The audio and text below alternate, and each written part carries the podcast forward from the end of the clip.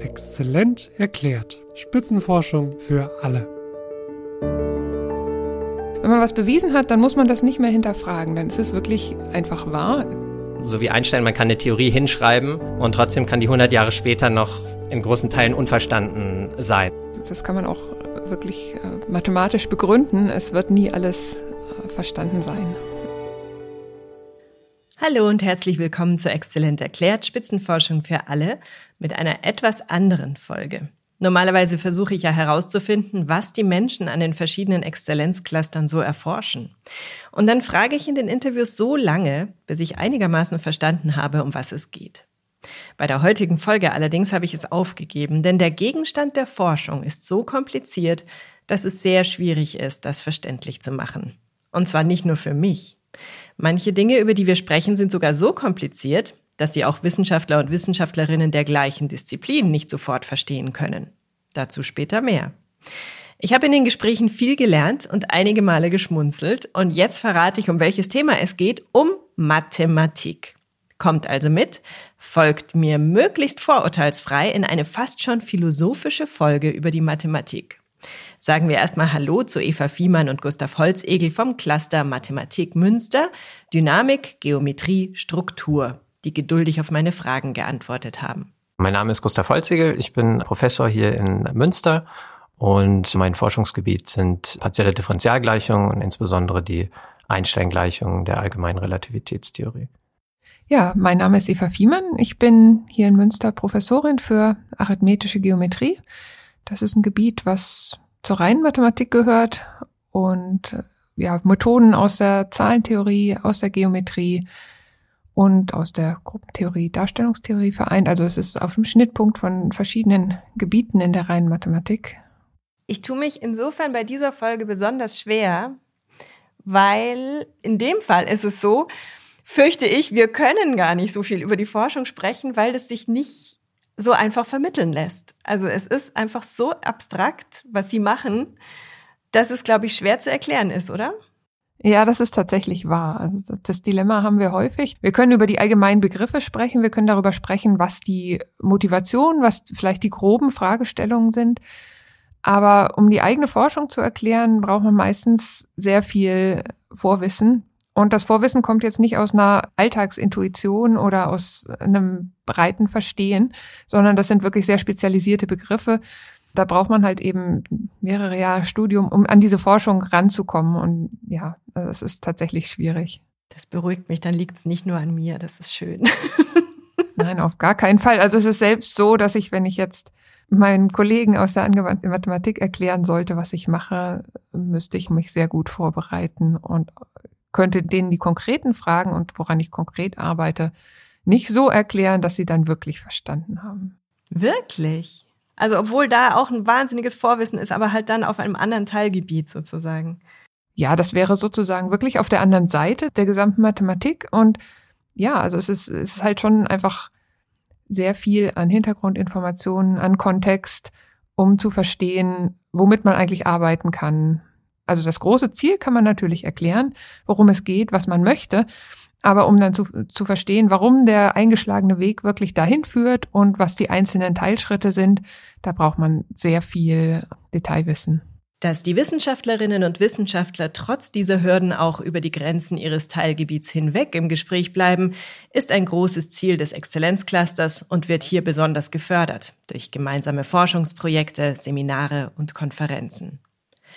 Durch diesen Austausch sollen im besten Fall neue, spannende Ideen entstehen, wie mathematische Probleme gelöst werden können. Aber ich glaube, bevor wir etwas genauer über einige dieser mathematischen Probleme sprechen, brauchen wir erstmal eine Definition oder eine Beschreibung von Mathematik allgemein. Denn mit dem Schulfach, das alle von uns kennen, ist da längst nicht alles abgedeckt. Also Mathematik ist ja entstanden ursprünglich aus auf der einen Seite Beschreibung von geometrischen Objekten von Zahlen. Auf der anderen Seite natürlich aus den Anwendungen, das waren vielleicht vor 2000 Jahren eher Landvermessung oder kaufmännische Dinge. Und daraus hat sich eben dieses Riesengebiet entwickelt, was jetzt ganz breit gefächert ist, was sehr viele spezialisierte Richtungen hat, die sich aber eben aufbauend auf diesen ganz klassischen Fragen nach wie vor gliedern in Dinge, die eher mit Geometrie, mit Zahlen oder mit abstrakteren Dingen zu tun haben und auf der anderen Seite mit diesen Anwendungen. Also Mathematik ist eine zentrale Wissenschaft, die die Grundlage von ganz vielen anderen Naturwissenschaften ist, von Physik, Biologie, Informatik und eine Wissenschaft, die auch in ganz vielen alltäglichen Dingen steckt, ob wir einen Kernspintomographen haben oder unser Handy haben, die Suchalgorithmen, da steckt überall Mathematik drin, ganz unterschiedliche Mathematik eben partielle Differentialgleichung, Wahrscheinlichkeitstheorie, Zahlentheorie. Also Mathematik ist sehr, sehr breit und basiert eben auf mathematischer Logik, die sehr enge Grenzen setzt für das, was man in der Mathematik erforschen kann. Aber ja, ganz grob würde ich sagen, ist die erste Unterteilung in der Mathematik wirklich zwischen der angewandten Mathematik, die ihre Motivation oder ihre Probleme eben aus den Anwendungen zieht. Das können ganz verschiedene sein, also Naturwissenschaften, aber auch die Wirtschaft. Ganz verschiedene Sachen gibt es da.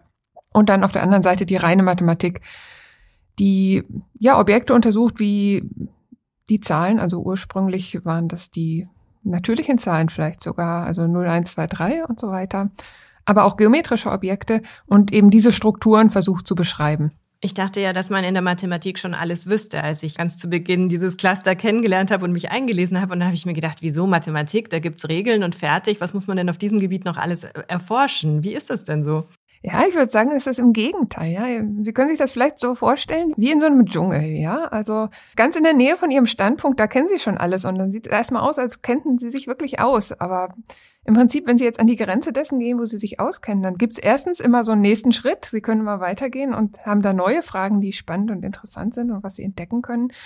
Und Sie sehen auch, dass das Gebiet oder der Rand dessen, des bekannten Bereiches halt mit der Zeit eher größer wird. Die Anzahl der Fragen, die Sie als nächstes beantworten könnten, die werden eher mehr, als dass es jetzt wirklich alles bekannt wäre. Und insofern gibt es da wirklich viel Spannendes zu entdecken.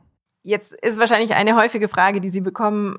Wozu ist denn mathematische Forschung noch notwendig? Können nicht die Computer mittlerweile alles ausrechnen, was es auszurechnen gibt? Ja, auf der einen Seite ist es natürlich schon eine Hilfe. Wenn man eine Vermutung hat, kann man erstmal in vielen Fällen, nicht in allen, aber Immer wieder kommt das vor, dass man diese Vermutung dann mit Computerhilfe überprüfen kann.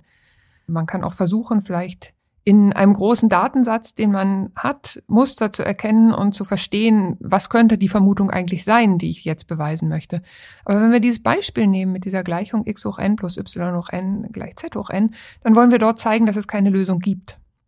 Und da kann der Computer natürlich sehr viel durchprobieren und mir sagen, ja, das ist zu erwarten, dass es keine gibt, denn ich habe da und da überall keine gefunden. Aber man kann natürlich nicht beweisen, dass es nicht irgendwo in den Tiefen äh, des Universums irgendwo doch eine Lösung gibt.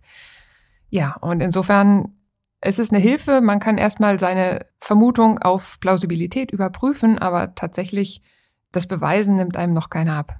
Selbst wenn man einen Computer hätte, der einem alle Fragen, die man stellt, beantworten könnte, würde das keinen Erkenntnisgewinn bringen, weil man die Sachen ja nicht nicht wirklich versteht. Man hat eine Ja-Nein-Antwort oder ähnliches, aber man versteht nicht, warum etwas so ist. Und das versucht eben Mathematik, es versucht die Strukturen, die einem Prozess, der in der, vielleicht in der Natur abläuft, zu verstehen und in mathematische Sprache zu fassen, wo man das Problem angehen kann und mit den Regeln der mathematischen Logik eventuell lösen und besser verstehen kann. Und wir versuchen die mathematische Struktur zu entwickeln, um die Fragen zu formulieren und diese, diese Fragen können wir dann beantworten und bestimmte Dinge beweisen im Rahmen von dieser mathematischen Sprache. Und diese Sprache muss man lernen und deswegen studiert man sehr lange, um diese Sprache dann, dann zu beherrschen und anwenden zu können. Und jetzt nicht böse sein, wenn ich Sie das frage, aber was bringt das?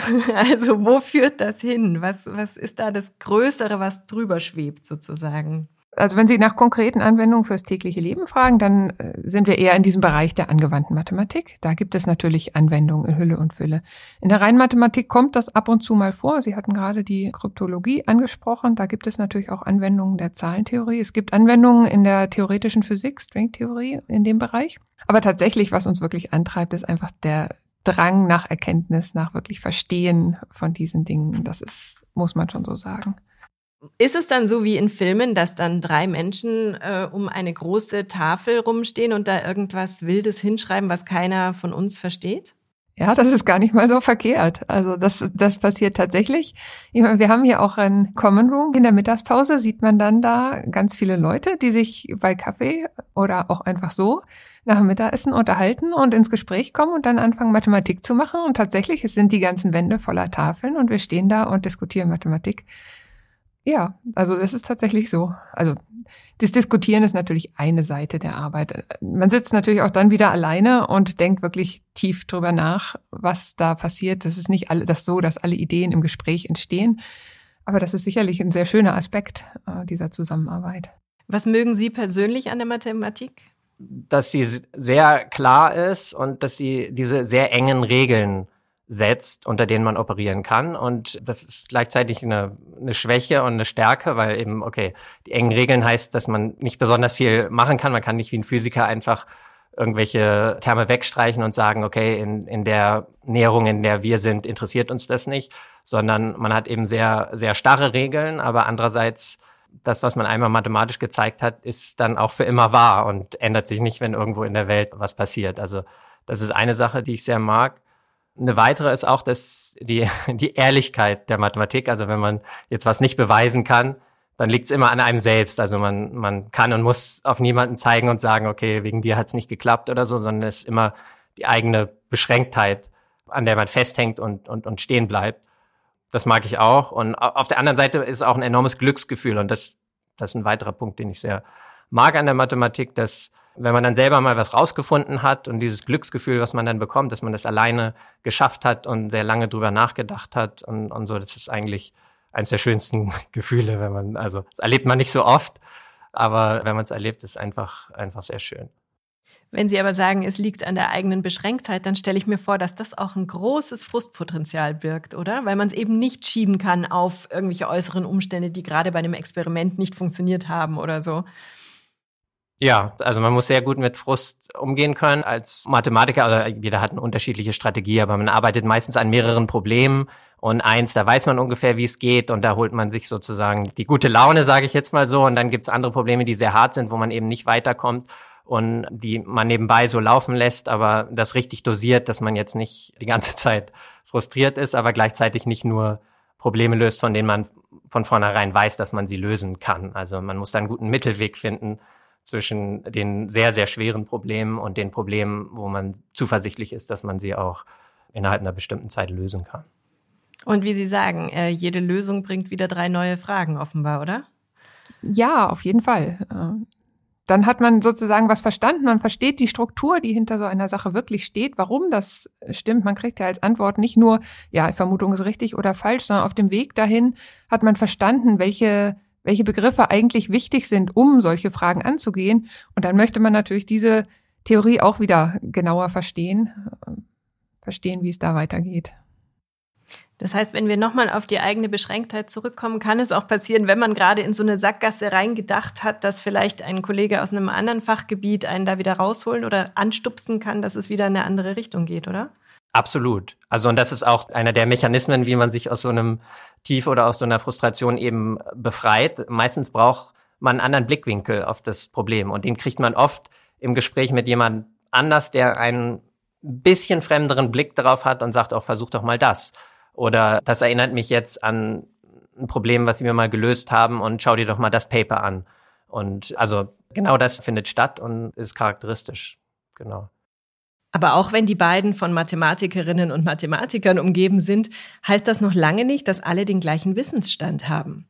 Denn wie wir schon von Eva Fiemann gehört haben, hat wie in vielen Forschungsbereichen auch hier eine extreme Spezialisierung eingesetzt. In Münster will man diesem Trend mit Brücken entgegenwirken, die man zwischen den verschiedenen Teildisziplinen baut. Damit fördert man die Interaktion zwischen den Forschenden. Manche der Dinge, an denen ich forsche, mit denen kann ich auf dem höchsten Level vielleicht mit einer Handvoll Leuten sprechen. Aber auf der anderen Seite gibt es bestimmte mathematische Grundideen und Konzepte, die sich überall wiederfinden lassen und die man auch mit den Kollegen kommunizieren kann. Und dafür haben wir ein mathematisches Kolloquium, wo aus ganz unterschiedlichen mathematischen Gebieten äh, Vorträge stattfinden. Und wenn es ein gutes Kolloquium ist, dann kann man das auch verstehen oder zumindest die Grundideen und Konzepte, die zur Anwendung kommen, äh, verstehen. Ein kleines bisschen tauchen wir jetzt aber doch in die Forschung der beiden ein. Bei Gustav Holzegel dreht sich alles um die allgemeine Relativitätstheorie und die schwarzen Löcher. Aber wenn wir ehrlich sind, verstehen wir nicht alle, worum es da geht, oder? Bei der allgemeinen Relativitätstheorie geht es nicht um die berühmte Formel E gleich m mal c Quadrat, sondern um ein kompliziertes System von Gleichungen, mit denen es Einstein 1915 gelang, seine spezielle Relativitätstheorie mit der Gravitation in Einklang zu bringen. Das ist eine Theorie der Gravitation, die Einstein aufgestellt hat und die Gravitation eben beschreibt durch die Krümmung der Raumzeit. Also Zeit und Raum verschmelzen zu einer äh, Entität, der sogenannten Raumzeit. Und die Gravitationskraft, die wir in der Newtonschen Theorie als Kraft eben kennenlernen, die verschwindet und geht über in die Geometrie dieser Raumzeit. Also geometrisiert sozusagen die Kraft. Sie haben mal gesagt, Sie haben sich in die allgemeine Relativitätstheorie verliebt. Warum? Aufgrund der Schönheit der Theorie, glaube ich. Und also die, die Theorie beschreibt ja Physik, sie beschreibt die Krümmung der Raumzeit, sie beschreibt unser, unser Universum, die, die Ausdehnung unseres Universums, schwarze Löcher und so weiter. Aber auf der anderen Seite kann man sie auch formulieren als reine mathematische Theorie, die auch Sinn machen würde, ohne dass es schwarze Löcher gibt oder ohne dass es unser Universum überhaupt gibt. Und diese mathematische Struktur, die sich irgendwie in unserer Natur verbirgt, die offen zu legen und innerhalb dieser Theorie zu studieren, das, das reizt mich und das, ja, finde ich ästhetisch ungemein, ja, inspirierend. Hat man denn diese Relativitätstheorie mittlerweile zu 100 Prozent verstanden und erklärt oder fehlt da noch vieles? Da fehlt auf jeden Fall noch sehr, sehr, sehr viel.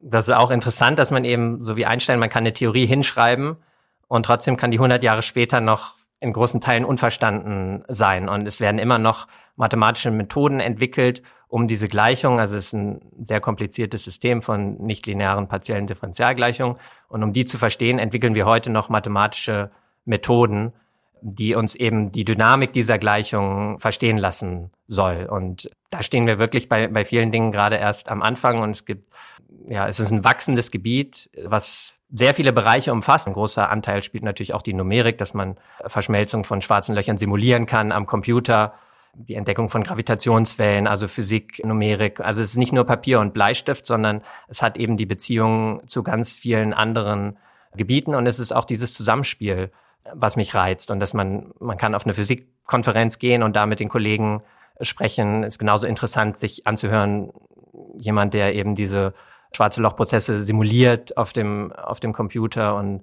dieser Austausch macht auch den, den Reiz von dem Gebiet mit aus. Und woran forschen Sie konkret? Also mein Spezialgebiet ist die Analyse von diesen Einstein-Gleichungen, die die Grundlage der allgemeinen Relativitätstheorie bilden.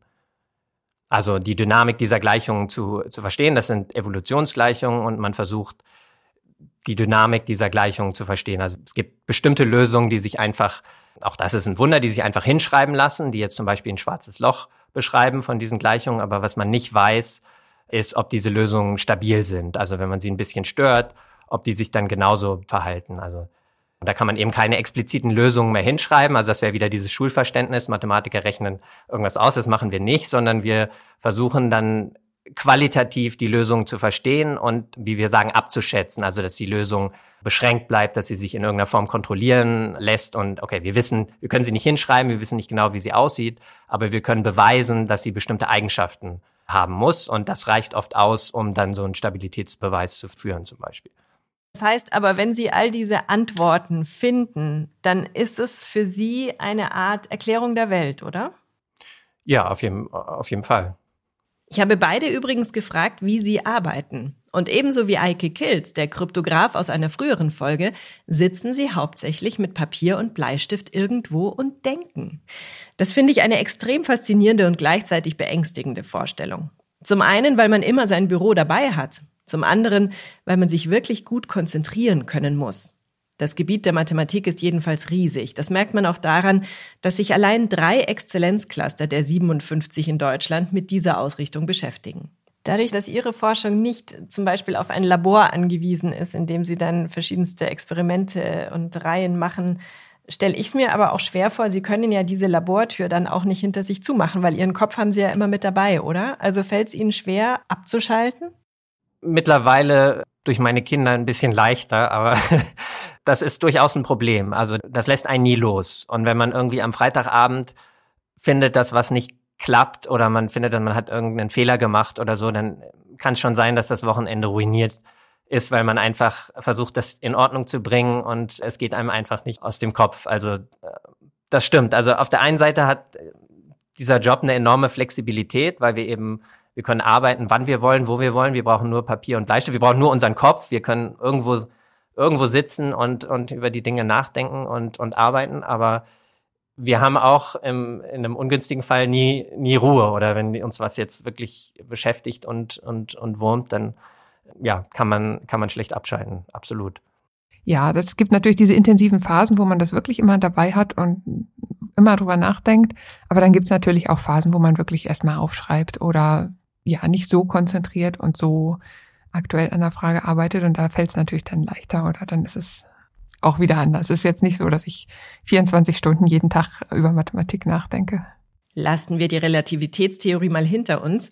Mal sehen, woran meine zweite Gesprächspartnerin forscht. Naja, mein Arbeitsgebiet ist eben arithmetische Geometrie. Das, was ich mache, gehört zu einem größeren Projekt, dem sogenannten Langlands-Programm, wo wirklich seit einigen Jahrzehnten Wissenschaftler aus aller Welt zusammenarbeiten.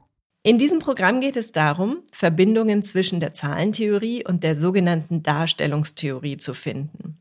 Das sind zwei Gebiete in der reinen Mathematik, die erstmal ganz wenig miteinander zu tun haben. Aber Langlands hat in den 70er Jahren weitreichende Vermutungen aufgestellt, die eine Verbindung herstellen zwischen diesen beiden Gebieten. Und diese, diese Theorie, dieses Langlands-Programm hat natürlich auch in, den 90ern schon sehr spektakuläre Erfolge gefeiert. Zum Beispiel ging durch die Presse viel der, dieser Beweis des äh, Satzes von Fermat, wo es darum geht, Lösungen der Gleichung zu finden, x hoch n plus y hoch n ist gleich z hoch n. Und zwar hat man n vorgegeben, diesen Exponenten und sucht jetzt nicht beliebige x, y und z, sondern man sucht ganze Zahlen x, y und z mit x hoch n plus y hoch n gleich z hoch n. Das war seit 200 Jahren eines der wichtigsten offenen Probleme in der Mathematik und da hat Andrew Wiles auf diesem ganz unerwarteten Weg eine Lösung für dieses Problem gefunden. Das war so ein ganz spektakulärer Erfolg in diesem Bereich.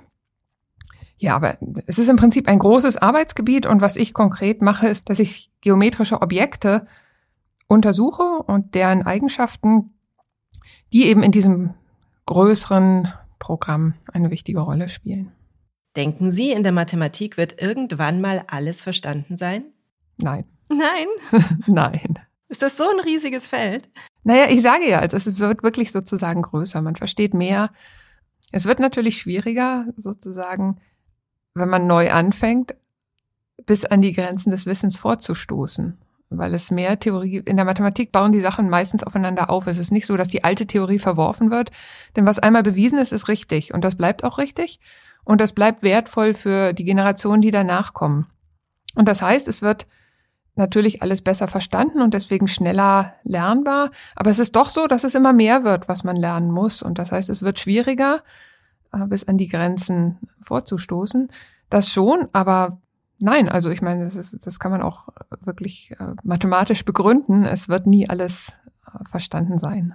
Es, man kann das beweisen, dass es immer wieder, egal was, wie viel man gezeigt hat, es wird immer eine nächste Frage geben. Dieses Finale, was Sie gerade gesagt haben, also dass man sagt, das, was wir bewiesen haben, das ist auch so. Das unterscheidet Sie aber dann von vielen anderen Wissenschaften, oder? Ja, ganz erheblich. Und das macht natürlich auch für mich einen der absoluten Pluspunkte in der Mathematik aus. Es ist etwas, wenn man was bewiesen hat, dann muss man das nicht mehr hinterfragen. Dann ist es wirklich einfach wahr. Natürlich kommt es vor, dass man mal einen Fehler macht und dass die Sache nicht wirklich wahr ist. Aber wenn sie wirklich bewiesen ist und dann weiß man, sie stimmt und es ist nicht eine Theorie, die man aufstellt und erstmal überprüft, wie in den Naturwissenschaften, sondern man kann wirklich 100 Prozent genau sagen, wahr oder falsch. Und damit sind wir am Ende dieser Episode angelangt. Was bleibt bei mir hängen? Nach diesen Gesprächen kann ich verstehen, dass die Mathematik viel faszinierender sein kann als das, was ich damit in Verbindung bringe. Und wie irre, dass Einstein vor so langer Zeit eine Theorie entwickelt hat, an der heute noch ausgiebig geforscht wird. Interessant finde ich auch, dass Mathematiker und Mathematikerinnen eben nicht die ganze Zeit nur im stillen Kämmerlein sitzen und grübeln, sondern dass Austausch und Kommunikation extrem wichtig sind. Die Mathematik spielt eine große Rolle in unserem täglichen Leben, auch wenn wir sie nicht immer direkt wahrnehmen. Aber ohne Relativitätstheorie gäbe es zum Beispiel kein GPS, kein Navi, um nur mal ein Beispiel zu nennen. Euch danke ich, dass ihr mir auf dieser Reise in die Mathematik gefolgt seid und ich hoffe, ihr kommt auch nächstes Mal wieder mit. Mal sehen, wo es uns dann hin verschlägt. Bis dahin, bleibt neugierig, eure Larissa Vassilian. 57 Exzellenzcluster, ein Podcast. Regelmäßig berichtet Exzellent erklärt aus einem der Forschungsverbünde, die im Rahmen der Exzellenzstrategie des Bundes und der Länder gefördert werden. Die Reise geht quer durch die Republik und genauso vielfältig wie die Standorte sind die Themen. Von A wie Afrika-Studien bis Z wie Zukunft der Medizin. Seid bei der nächsten Folge wieder dabei und taucht ein in die spannende Welt der Spitzenforschung. Wenn euch der Podcast gefallen hat, abonniert Exzellent erklärt bei dem Podcast-Anbieter eurer Wahl. Ihr habt noch Fragen? Hinterlasst uns einen Kommentar oder schreibt uns an info at exzellent-erklärt.de.